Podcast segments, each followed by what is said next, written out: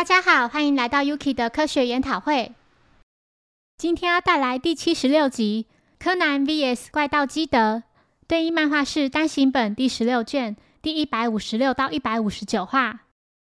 小兰及原子两人走在街上，原子提到现在的年轻女孩都很痴迷于怪盗一四一二号。目前米花博物馆有一场世界知名的珠宝展，家父打算将传家之宝漆黑之心展出。这是一颗能带来好运的珍珠。要是警方逮到那个大盗，就会直接被带走；但若是毛利侦探抓到他的话，就能见见他的庐山真面目了。虽然不知道他的长相如何，但肯定是位帅气的中年大叔吧？搞不好很像布莱德比特呢。这时，小兰突然看到有名长得跟新一几乎一模一样的男子，他大喊着新一的名字，想立刻冲向前去追。原子抓住他，提醒他现在已经红灯了，贸然过马路是件相当危险的事。回到侦探事务所的小兰，将今天发生的事告诉小五郎及柯南。小五郎认为那家伙肯定早已受不了小兰了。小兰低下头，失落地提到：“新一还跟别的女生走在一起。”柯南认为这是绝对不可能的，小兰一定是看错了，请他不要放在心上。接着，小兰提到那位怪盗一四一二号。根据原子描述，他是个举世闻名的大盗，将整个世界玩弄于股掌中，专门以艺术品或宝石为目标。被他气得跳脚的 FBI、CIA 及国际刑警组织等，秘密给他取了一个国际犯罪者代码。后来消息走漏，世人就这么称呼他为一四一二号。但在日本方面，好像还有别的绰号。另外，他还寄了封奇怪的预告函到原子家，上面写着：“April Four，当月亮将两人分开时，我将以漆黑之心之名，乘着波浪前来收下他。”怪盗，怪盗后的文字已破掉，无法得知，因为原子父亲在收到信后气得将其撕破，后来才又粘起来的。时间来到三月三十一日下午一点四十二分。小狼、小兰及柯南三人来到米花博物馆。三人在那遇到了原子的父亲，也是铃木财团的社长铃木史郎。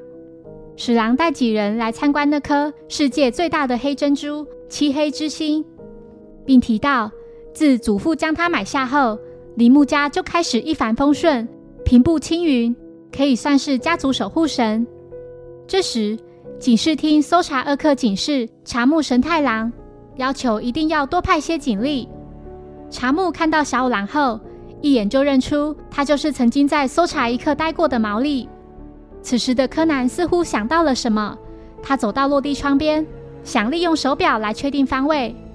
首先将手表的指针对准太阳，因为日本在北半球，所以时针跟数字十二的正中间就是正南方。由此可知，南方是在一点的方向。那西南就是两点半。当晚十一点零四分，柯南致电给阿笠博士，请他协助调查这名怪盗一四一二号。家父的犯罪档案里应该有资料，自己打算现在就去见那个家伙，看看他究竟是何方神圣。途中，柯南细细分析预告函上的内容：月亮将两人分开的时候，是指月亮进入人造卫星与太阳之间的那一瞬间。他应该是在 BS 电台中断的深夜十二点至凌晨四点半之间前来。漆黑之星 Black Star 自首正好是 BS。如果乘着波浪的波指的是电波，那他应该会从 BS 电台发射电波的方向前来。BS 电台的电波是由南向西四十五度，仰角四十三点五度的方向发射讯号。从米花博物馆来看。唯一符合条件的地点只有贝户饭店的顶楼。柯南来到贝户饭店顶楼后，确认现在时间为午夜十二点二十八分。博士致电给柯南，提到根据优作的档案记载，配合最近报上的资料来看，怪盗一四一二号是个充满谜团的人物。他最早是在十八年前的巴黎出没，十年后却突然销声匿迹。有传言说他已经死了。但是八年后的今天，他又再度复活，据说现在都以日本为主要活动范围。外界对他的形容不胜枚举，像是平成的亚森罗平、月光下的魔术师等等。不过他还有一个最为大部分人所知道的通称。有个年轻的小说家对他有着浓厚的兴趣，把一四一二号简化为 KID，大家都叫他怪盗基德。此时的柯南惊愣地往后看，那个大盗就这样优雅地出现在柯南面前。柯南心想，在这片寂静的夜色下，他就这样静静地降临在我面前。他的眼神仿佛看透了一切，加上他那自信无畏的笑容，一袭斗篷。一顶礼帽，完美无瑕的身手。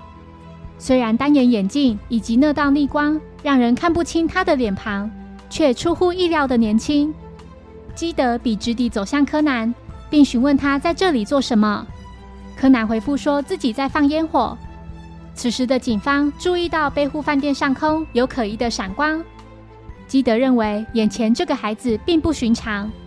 柯南说：“我叫江户川柯南。”是个侦探，基德拿出一台无线电，不使用任何变声器即可直接变换声音。他变身为茶木，通知下属，表示怪盗基德出现在贝户饭店顶楼。茶木听到基德竟然模仿自己的声音，气得要所有警察别中了基德的圈套。此时基德又将声音变换成中森，再次告知警方，基德就在贝户饭店顶楼。柯南难以置信。觉得这家伙好厉害，可以不用任何器具就能变换好几个人的声音。警视厅搜查二课警部中森银三，在听到基德模仿自己的声音后暴跳如雷。在警方抵达贝户饭店顶楼后，基德说自己今晚来这只是为了预习而已，根本没打算偷那颗珍珠。预告函一开始就提到 April Four 愚人节。基德丢了个闪光弹，并对柯南说。小弟弟，你知道吗？怪盗是个华丽又富创造性的艺术家，而侦探只是个会在后头吹毛求疵，充其量不过是个评论家罢了。那一瞬间，基德消失在众人眼前，除了上方的四架直升机，附近并没有其他飞行物。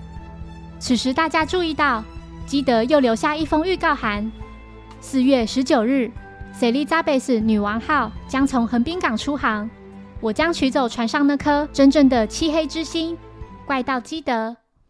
时间很快来到四月十九日，船只即将出航，大约三小时后抵达东京港。船上正举办铃木财团六十周年纪念宴会，史郎站在台上致辞，感谢五百名嘉宾们前来共襄盛举。这时，社长夫人也是原子的母亲铃木朋子站到台上。她请各位打开上船前发给大家的小盒子，这是她向那名愚蠢的盗贼所发出的挑战。每个小盒子里都有颗漆黑之心，但真品只有一个，只有自己知道是谁拿到真品。原子在宴会上到处都找不到姐姐林子，他决定打电话回家询问。林子接起电话后，表示刚才才接到警方通知，出航时间延误两个小时。他和父亲两人都还在家里。听到此话的柯南立刻询问工作人员，经确认得知，刚才在船上的社长已经去洗手间了。来到洗手间的柯南，果然看到基德伪装成史郎的面具及假发，并立刻将此事告诉大家。宴会上，彭子提到自己将真品交给最适合他的人，五百名宾客里只有一人值得佩戴它，那颗在六十年前。以孔雀绿色泽魅惑了祖父的黑珍珠，奇本集团的次子奇本祥二也出现在宴会上。目前是经营法国料理店的主厨。三船电子工业社长三船拓也同样也来参加宴会，就是曾经参加过四井丽花生日派对的其中一人。负责熊三在得知未婚妻林子并没有上船后，感到非常失望。彭子请来一名魔术师真田一三来扮演基德，为宴会增添点娱性节目。柯南向小五郎借了船上的宾客名单，并从中得知基德的目标为何。在真田表演扑克牌魔术时，请原子及小兰先抽出一张牌。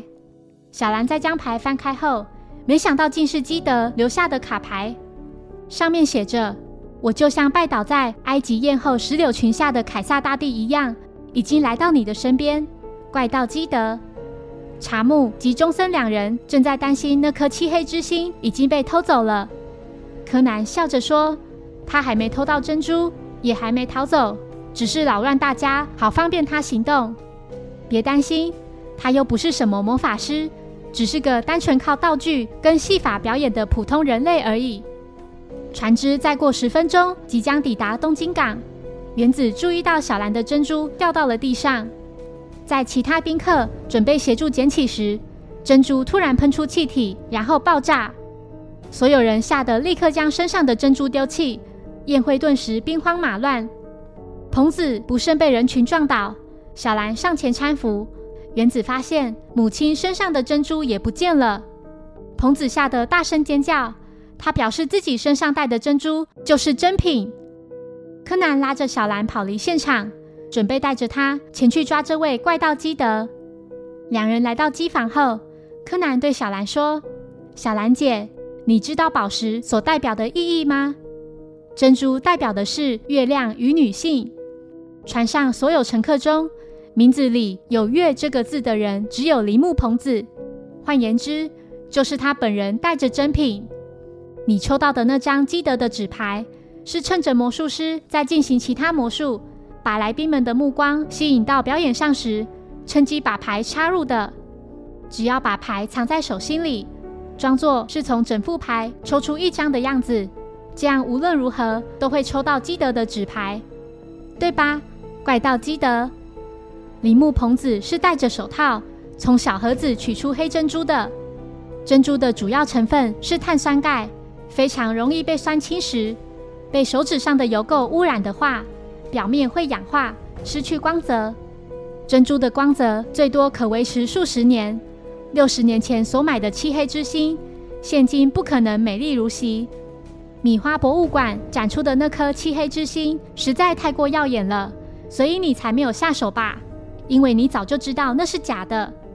接着用第二封预告函向彭子发出挑战，还在信上写着“真正的漆黑之星”。假扮成小兰的基德觉得干脆致电通知警察过来这里。柯南立刻用增强踢力球鞋将足球踢向他手上的电话。柯南说：“别想再使用饭店屋顶上的把戏。当时你把警察叫去，假装要用滑翔翼起飞。”其实是在投下闪光弹后，假扮成警察并混入其中。我是要对敢只身闯入这戒备森严的犯罪艺术家表达敬意，特地设计这场一对一的对决。大部分杰出的艺术家都是死后才出名的。假扮成小兰的基德秀出手上那颗偷来的珍品，并表示此次愿意放弃这颗珍珠。接着提到自己向那个女孩借了这身衣服。让她睡在救生艇里面，再不去找她的话，可能会着凉。基德从衣服里抽出一件胸罩，接着使用闪光弹趁机逃走。柯南看着基德留下来的小兰的洋装及内衣裤，思考着到底是该先将衣服带去给小兰，还是去追基德。最后选择先将衣服带给小兰。当柯南跑到救生艇前，看到已经有人发现小兰，并将她抱出来。柯南红着脸，赶紧大声制止。结果小兰根本没有被脱去衣服。基德还留下一张卡片，上面写着：“前几天向你借来的这套红色洋装，的确非常适合你。偶尔也会做清洁工的怪盗基德。”柯南手上拿着衣服，无言又无奈地觉得这家伙真可恶。后来在船上发现了怪盗基德用来逃走的滑翔翼。而他本人却从这艘船上消失无踪。隔天，报纸刊登了柯南击退怪盗基德，一人死守漆黑之心。原子兴奋地询问柯南：“基德是个怎样的人呢？”柯南回复：“觉得他出奇的年轻，也许二十多岁吧。”这时，几人在街上看到一名长得和新一非常相像的男生，身边还有个女孩。女孩对他说：“真是的。”去参观塞利扎贝斯女王号，结果竟然掉到海里。男生打了个喷嚏，并要他别吵了，然后心想：都是那个小鬼，害得我只好游泳逃走。原子认为，小兰上次在涩谷看到的人，也许就是那名男高中生。小兰笑着对柯南说：“太好了，原来是这样啊！”谢谢收听。如果喜欢本节目，欢迎小额赞助给我支持，谢谢。那我们下一集再见，拜拜。